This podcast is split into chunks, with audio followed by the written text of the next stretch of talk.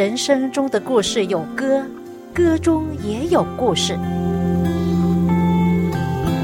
这个节目将带给你在人生点点滴滴的经验中，如何体验到能力和丰盛。请听这一期的广播节目《走进心中的歌》。亲爱的听众朋友，您好，我是肖阳，又是我们走进心中的歌节目时间，欢迎您的收听，也谢谢您陪伴我这半个小时的节目光阴。最近我比较忙，但是还是不会忘记做运动，因此呢，我感觉到自己挺健康的，很感恩。虽然这个世界病毒疫情还继续存在，但是只要我们有强壮的身体、高的免疫力。就不会那么容易感染到病毒，生活过得更开心，是不是？朋友，你是否曾经做过一些自己认为不应该做的事，感到很内疚？于是呢，有一个声音就在你里面说：“我为什么要做这些事？为什么到如此的地步？这不是我，这不是我要的。”又或者，为了要给人好的印象，得到人的认可。为了在人前显示更多的光彩，有时候我们要装扮一个不是自己的角色，但是这并不是自己。有没有这样的经历过呢？旧约圣经里一个重要的人物雅各，他就是有这样的经验。他是亚伯拉罕的孙子，以撒的儿子，他就是以色列人的祖宗。他的父母亲就生了他哥哥和他两兄弟。雅各的哥哥以扫跟他的性格很不同，哥哥非常的大义，不看重长子名分，而弟弟呢，却千方百计的骗取长子的名分，也骗取了父亲给他有长子的祝福。为什么他这么看重长子的名分呢？是不是因为作为长子，他是为了要承受双重的家产呢？我相信不是的。雅各从小。就听他妈妈说，上帝一早就给他指示，将来大的要服侍小的。意思是说，雅各啊，你虽然是小儿子，但是呢，后来呢，你将成为大的。当他有这样的信念的时候，他的心中一直渴望作为一位长子，将来会在家庭里所要负起的属灵的责任。因此，他很看重长子的名分。但是他的哥哥以嫂呢？就根本不在意这些。然而，当雅各得到了父亲对长子的祝福之后，他并没有从父亲那里承受双份的家产。往后，他的日子所遭遇的却是流浪他方，去投奔自己的舅舅，好像成了一位浪子。就是因为他以自己的方法来期望得到上帝的真正的祝福。讲到这里，我想起圣经里面耶稣曾经讲过的比喻——浪子回头的故事。这故事里面，父亲也是有两个儿子，也是小儿子在作怪。有一天，小儿子要求父亲给他属于自己的财产，因为他要跟朋友一起出去闯世界，去创业。结果，他拿到属于他的产业，去到很远的地方，跟他的酒肉朋友一起花天酒地。结果将他所有都花光了，还遇到那个地方有饥荒，没有东西吃。他替人打工放猪得糊口，但是还得不到满足。他肚子很饿啊，但是那些猪却有他们的食物啊。这位小儿子饿得连猪的食物都要吃，跟猪抢着吃啊。那些猪粮啊，太难吃了。当然了，猪有猪的食物。人有人的食物，那是给猪吃的，不是给人吃的。他是一位儿子，儿子有儿子的食物。在这里，我就想到，为什么人得不到满足，就是因为人在错的地方喂养自己，在错的地方尝试得到满足，结果却得不到。其实啊，很多的东西本来就不是给人吃的，怪不得人得不到满足。你可能每天大鱼大肉、山珍海味吃完了又怎么样呢？可能替你增肥，可能替你的心脏增加负担，肝脏也负荷不了了。但是却得不到你心里的满足，填不了你的空虚，你的人生还是没有价值，没有永恒的盼望。很多时候，人心空虚、饥渴，是因为他们在错的地方尝试喂养自己，在错的地方满足自己，在不对的地方想找到自己的价值，想被人认可，在不对的地方想找到生命真正的意义，但是却找不到。因为我们不是猪，我们是上帝的儿女，在这世界上，你找不到任何东西能够填满你空虚，能够满足你的心灵。可能是因为你找错了地方，拜错了神佛。讲到这里，我想分享给你一首诗歌，是天韵诗歌创作，根据圣经亚摩斯书八章十一节说：“人饥饿，并非无饼；干渴，并非无水。”乃是因为不听上帝的话。人饥饿不是因为没有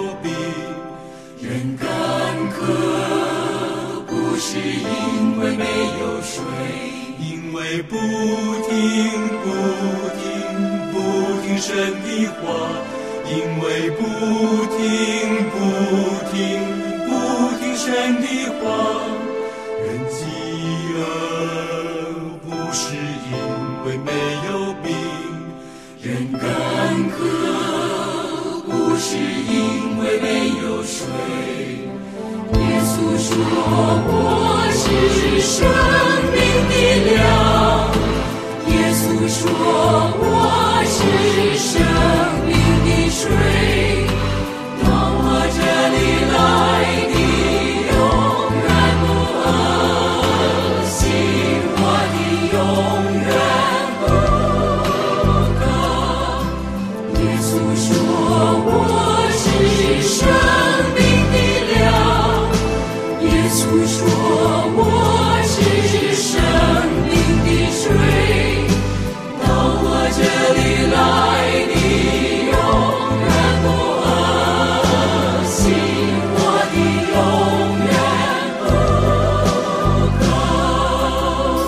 自天韵诗歌的一首创作诗歌《人饥饿》。刚才讲到那位浪子饿得要抢猪的食物吃啊，哎，有没有想过这个故事啊？饥荒的时候，人没有东西吃，但猪却有啊？为什么呢？可能因为是人有人的食物，猪有猪的食物。可能那位主人为猪存了很多的猪粮。但是呢，却不给他的员工有足够的食物。哎呀，虽然这个猪的食物太难吃，但是没办法，如果我不吃的话，我就饿死了。还是要吃吧。哎呦，太难吃了，但是要吃啊，吃啊，吃啊，吃。啊，这个浪子太可怜了吧！突然间，他想起来，我的父亲在家里有所有的食物，有这么多的故宫。所需要的一切都不会缺少，为什么我在这里吃猪的食物呢？不行，我要起来，我要回到我父亲的家。多年漂泊在天涯，今日心头乱如麻。今寒交迫，苦难堪，我要起身回家。天父心肠多慈悲，朝朝暮暮望儿归。自古身世图皆叹，何不起身回家？求我父开恩收纳，求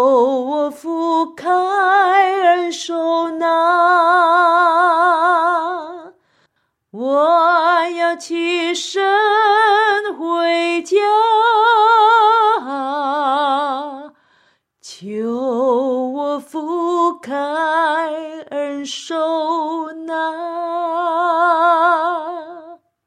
这首诗歌是一个美国男士，名叫 Thomas，在一九一四年所写作的。写作的背景是根据路加福音主耶稣所讲的浪子的比喻，歌名就是《浪子回头》。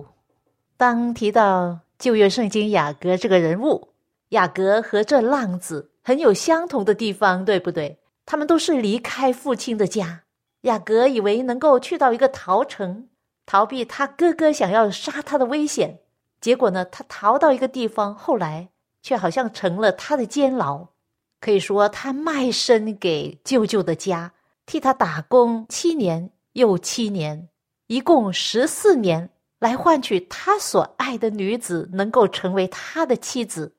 结果，他舅舅拉班的两个女儿都成了他的妻子，还有这两个女儿的使女，他们都替他生了孩子，十个男孩，一个女儿。当第十一个男孩就是他的爱妻。拉杰所生的儿子约瑟出生的时候，他突然想到要回到自己父亲的家了。他的确想家了，毕竟这里只不过是寄人篱下。他很努力的为拉班工作、看羊、打工，因为上帝赐福给他，使得他手下所做的工作都很兴旺。拉班也看得出，因为上帝赐福给雅各。也连带使他增加很多的财富。他当然不要雅各离开了。当时雅各要回家，对拉班说：“请打发我走，叫我回到我本乡本土去。请你把我服侍你所得的妻子和儿女给我，让我走。我怎样服侍你，你都知道的。”拉班就对雅各说：“我若在你眼前蒙恩，求你仍与我同住。”因为我已算定，上帝赐福于我，是因为你的缘故。这样吧，请你定你的工价，我就给你了。雅各对他说：“我怎样服侍你，你的出生在我的手里怎样，是你知道的。我未来之先，你所有的很少，现在却大发众多。上帝随着我的脚步赐福于你。如今我什么时候才为自己？”倾家立业呢？在这里，雅各承认自己是上帝祝福的管道。其实啊，每一个人都可以彼此祝福，每一个生命都可以彼此的影响生命。你说是吗？雅各在拉班的家住了十四年，但是这只是寄人篱下。现在已经成家，还没有立业。他在为拉班打工，是帮他致富。而他自己所应得的工价被拉班改了又改，当时呢，拉班就不好意思啊，他说：“雅各啊，你在这里不是很好吗？我两个女儿都给你做老婆了，而且你有一大堆的孩子了。现在我当给你什么呢？你尽管说，我都给你。”他担心雅各一走了，那上帝的福气也随着离开。而奇怪的是，雅各却说。什么你也不必给我，但是只有一件事，你若答应我，我仍旧牧放你的羊群。然后他说：“今天我要走遍你的羊群，把绵羊中凡有点的、有斑的和黑色的，并山羊中凡有斑的、有点的，都挑出来。将来这一等的，就算是我的工价。”拉班就说：“好啊，我情愿照你的话行。”拉班以为赚得了，因为呢，通常来说，绵羊都是白色的，而有斑有点和黑色是很少有的，而山羊大多数是棕色、黑色的，比较深色的，有斑有点的是非常少的。这样一来呢，雅阁怎么样弄都不会弄得很多的有斑有点的山羊、绵羊，因此他说没问题。就照着你的意思去做。拉班很狡猾，当日拉班就把有纹的、有斑的公山羊、有点有斑的、有杂白纹的母山羊，并黑色的绵羊都挑出来，交在他自己儿子们的手下，又使自己和雅各相离三天的路程。雅各照常的牧养拉班其余的羊。哈，这个唯利是图、自私自利的拉班。暗地里将这些羊离开雅各所牧养的羊有三天的路程，就是越远越好。这样呢，他们不能彼此交配呢。那雅各，你从哪里得到有斑有纹并黑色的绵羊？谁知道雅各却用了一个很奇怪的、很特别的方式方法。创世纪三十章三十七节开始就记载到雅各。拿杨树、杏树、枫树的嫩枝，将皮剥成白纹，使枝子露出白的来。树皮本身是棕色，比较深色的，而当它削成白纹，就是让枝子露出白色的来，就成了有斑有纹的枝子。对着羊群，插在引羊的水沟里和水槽里，羊对着枝子配合。就生下有纹、有点、有斑的羊来。通常羊群吃草的时候，它们不交配，而是在水源的地方。当它们来喝水的时候，那个地方就是它们交配的地方。还有呢，它很聪明哦，就是到羊群肥壮配合的时候，它才将这些有花纹的枝子插在水沟里。这样呢，肥壮的羊彼此交配。就生出健康肥壮的小羊来，这个对优生学来说是讲得通的。有人说，在圣经里啊，有许多地方呢都不符合科学的。这里所记载雅各所做的是其中的一件不符合科学的事。是的，圣经里所记载的不是常识和科学所能解释到的，因为。许多是神迹奇事，这些有斑纹的树枝插在羊喝水的水沟和水槽里。当羊来喝水的时候，它们就彼此的对着这些有斑纹的枝子配合，就生出有斑纹的小羊来。而，这一点虽然是没有科学根据，但是这里上帝所显示给我们看见的。并不是生物学或者是生命科学，而是关于生命的学问。在这里，上帝尝试告诉我们说：你在什么环境喂养自己，或者喂养你的家人，就成了什么样的人；你在什么地方去喂养，会决定生出什么样的东西。所以要当心哦。如果你不喜欢现在的自己，你要问你一个问题，就是我到底一直在喂养自己什么？到底我用什么来喂养自己？这是一个很关键的问题。又讲回去，浪子回头的故事。那个小儿子为什么来到父亲跟前说：“你要把属于我的家产分给我，我要离家出走去闯世界？”他是不是突然之间就有这样想法呢？不是的，他一定是经过一段的时间。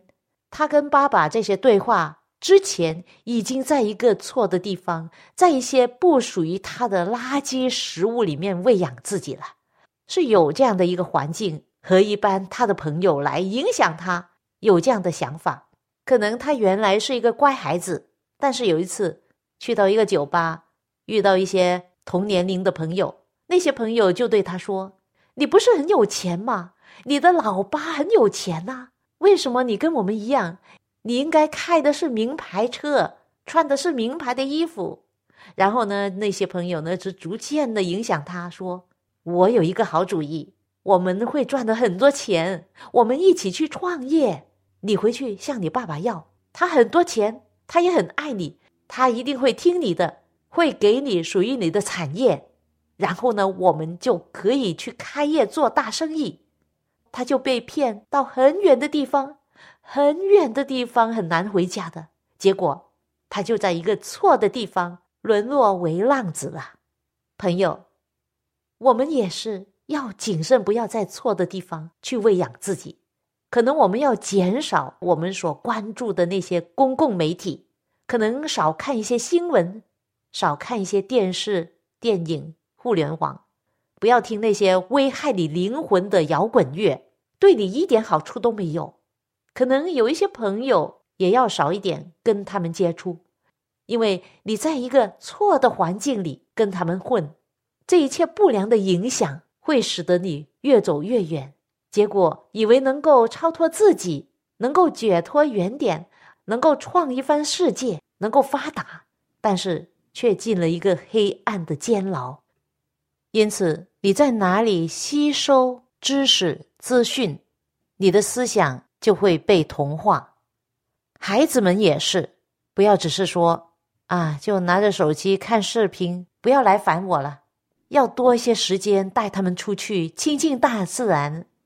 很多时候，我们用很多时间跟互联网互动，但是却没有时间跟我们的家人彼此沟通和相处。我们是怎样对待家人，怎么样喂养他们，就会形成怎么样的人。新约圣经腓立比书四章八节有一段这样的话说：“凡是真实的、可敬的、公义的、清洁的、可爱的、有美名的。”若有什么德行，若有什么称赞，这些事你们都要思念。同样的意思也是说，你要在这些事上喂养自己。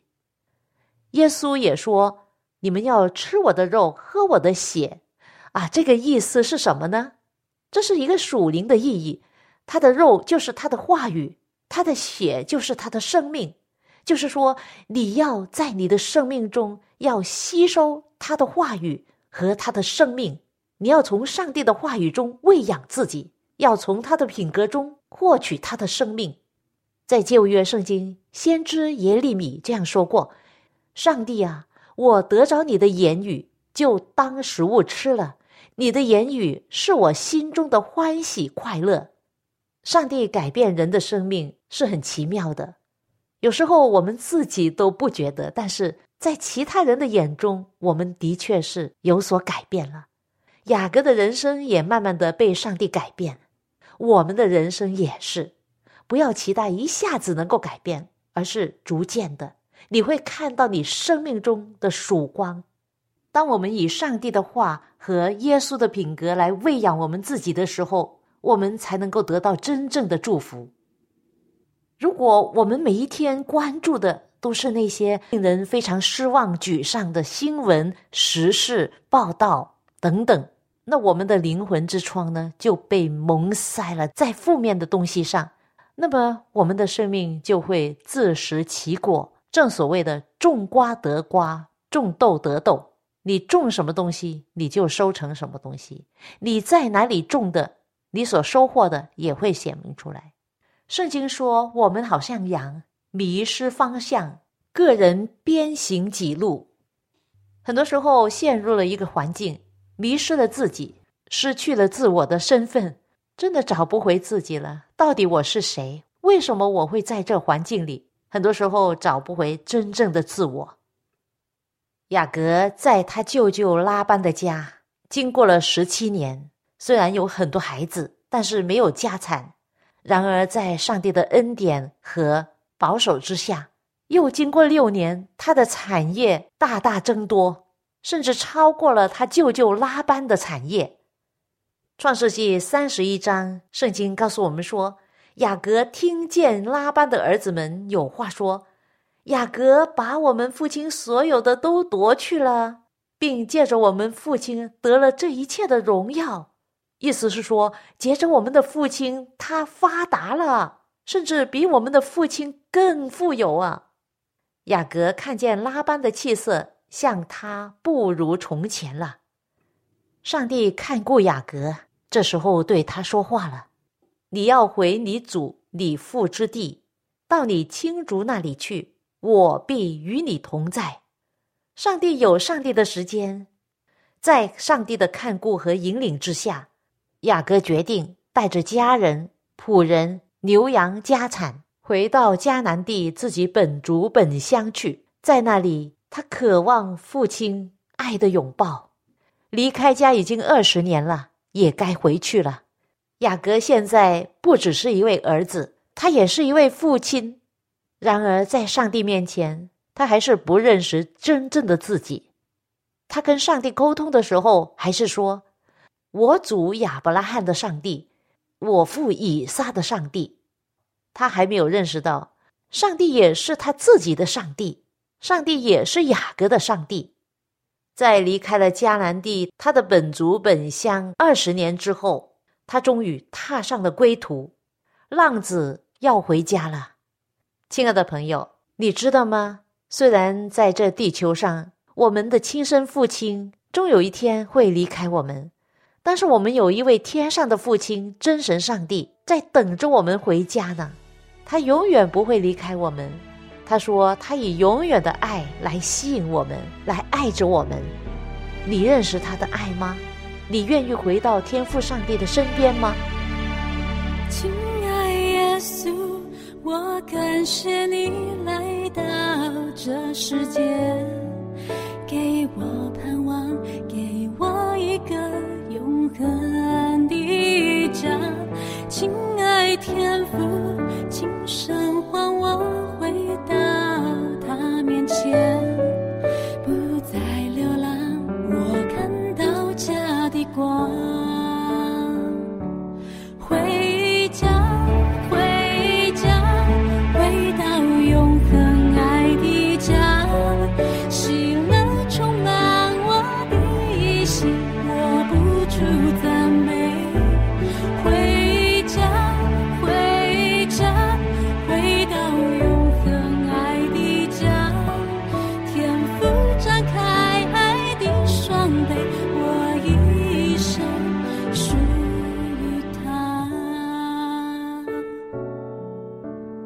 雅各的故事还没有完，他最精彩的人生还在后头。因为时间关系，有待下一次我们继续分享。最后，我要分享给你一首诗歌，歌名叫《我要回家》。愿上帝的爱与你同在。下一次，让我们在走进心中的歌节目之中再会吧。亲爱耶稣，我感谢你来到。这世界给我盼望，给我一个永恒的家。亲爱天父，请神唤我回到他面前，不再流浪，我看到家的光。回到永恒爱的。家，喜乐充满我的心，我不住赞美。回家，回家，回到永恒爱的家。天父张开爱的双臂，我一生。